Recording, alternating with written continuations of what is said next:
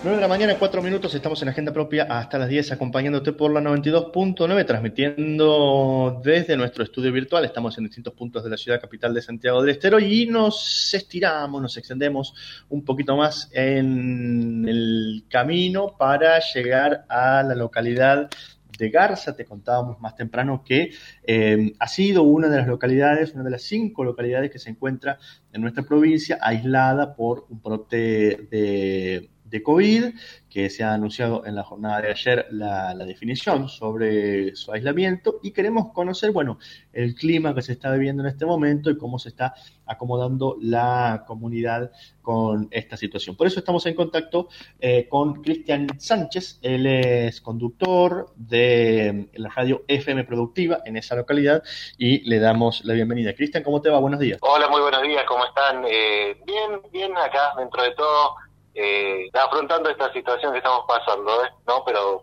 principalmente tratando de llevarle tranquilidad a la gente y bueno, eh, viendo qué pasa también es todo nuevo para nosotros.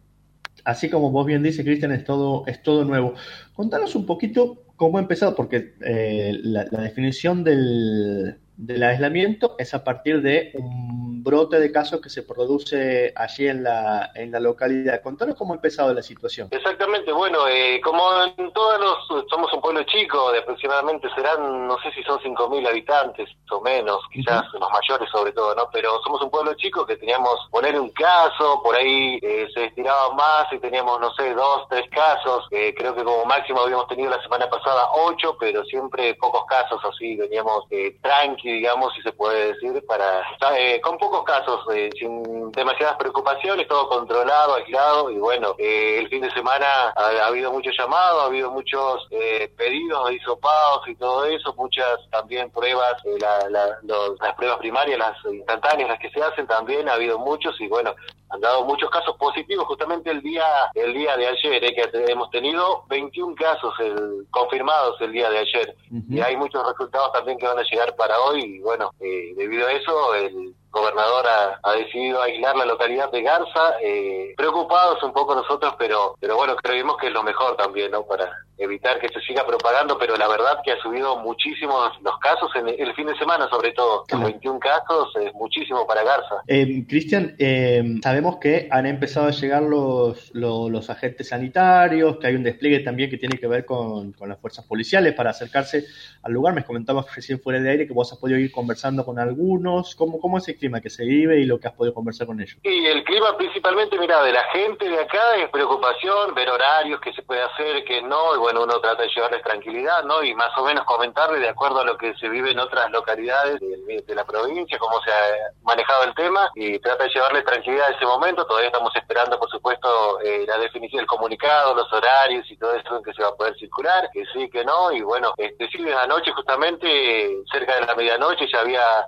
eh, móviles nuevos de la policía, ya estaba llegando también personal eh, sanitario, ya se estaban trasladando todos para acá. Desde anoche ya se podía ver eh, muchos patrulleros nuevos circulando por la localidad. Claro, mucha gente de, pronto que, que, no se ve con, con, tanta frecuencia, ¿no? Cambia un poco el paisaje de... Claro, claro, sí, justamente. Nosotros tenemos acá creo que dos patrulleros, que generalmente tenemos uno en la calle, es un pueblo chico, Garza, chico, y bueno, y de golpe ver por ahí creo que anoche ya había llegado como tres patrulleros más, y bueno, ya es mucho imagínate para el pueblo que no está acostumbrado a eso, y bueno, seguramente hoy ya se van a desplegar durante todo, por todo el pueblo ya, y bueno, se va a controlar un poco más. ¿El cierre consiste en que no se puede entrar ni salir, y en qué más? Principalmente, eh, eh, claro, sería que no pueden ingresar, eh, por ejemplo, distribuidores que siempre ingresan todos los días para acá, estaban comentándome algunos comerciantes que no iban a poder ingresar, los distribuidores de mercaderías, y algunos decían justamente los primeros días de la semana y primeros días o, ya estamos a fin de mes por empezar el mes de julio y son cuando más cargan por ahí mercadería porque vienen las fechas de cobro, pero bueno, eso principalmente no se va a poder ingresar ni salir creo del pueblo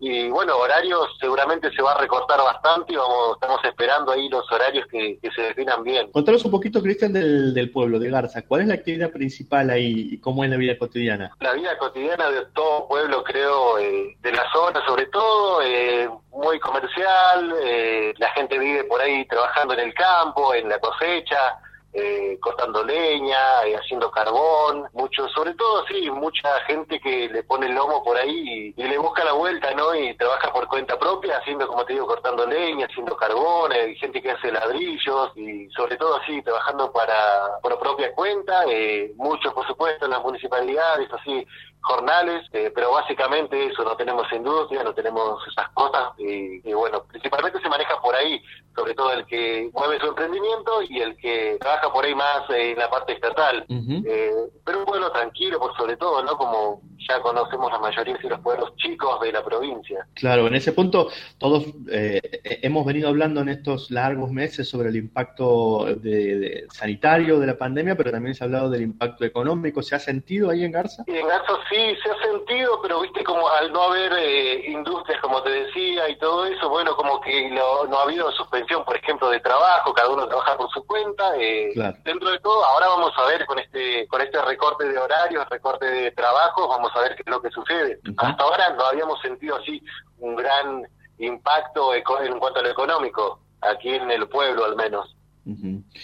¿Se sabe por cuánto va a durar la medida o están esperando la información oficial para tener más precisiones? Claro, justamente, sí, estamos esperando eh, el comunicado oficial desde la comisaría, desde el, desde el comité, ¿no? Que nos vengan a informar también, así nosotros vamos a conocer a todos, por supuesto, y estamos esperando bien los horarios, como te decía, y todo bien cómo se va a realizar, y seguramente los días lo determinará de acuerdo a la baja de contagios, eh, lo más rápido posible que se pueda hacer, pero bueno, vemos cómo se realiza siempre en otras localidades y vemos que siempre es una semana o diez días más o menos. Claro. Vamos a ver. Normalmente cuando tienen un caso sospechoso, ¿dónde se hacen los hisopados o las pruebas allí en Garza?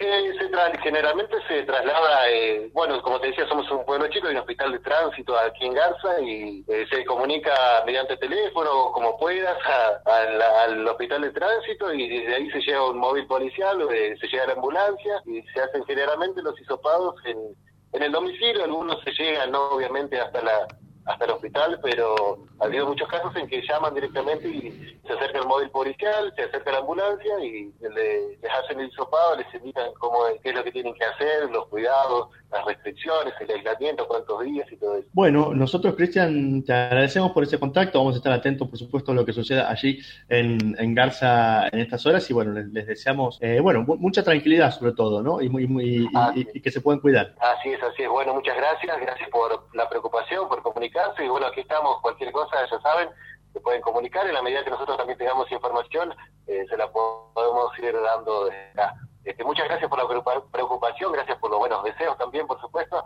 Y bueno, esperemos qué es lo que sucede, qué es lo que dicta ahora el comité de emergencia. Y, ojalá que todo pase pronto para todos, por sobre todo, ¿no? Para todo el país, para toda la provincia, para todos. Todos nos merecemos, creo que estar un poquito mejor, estar más tranquilos ya.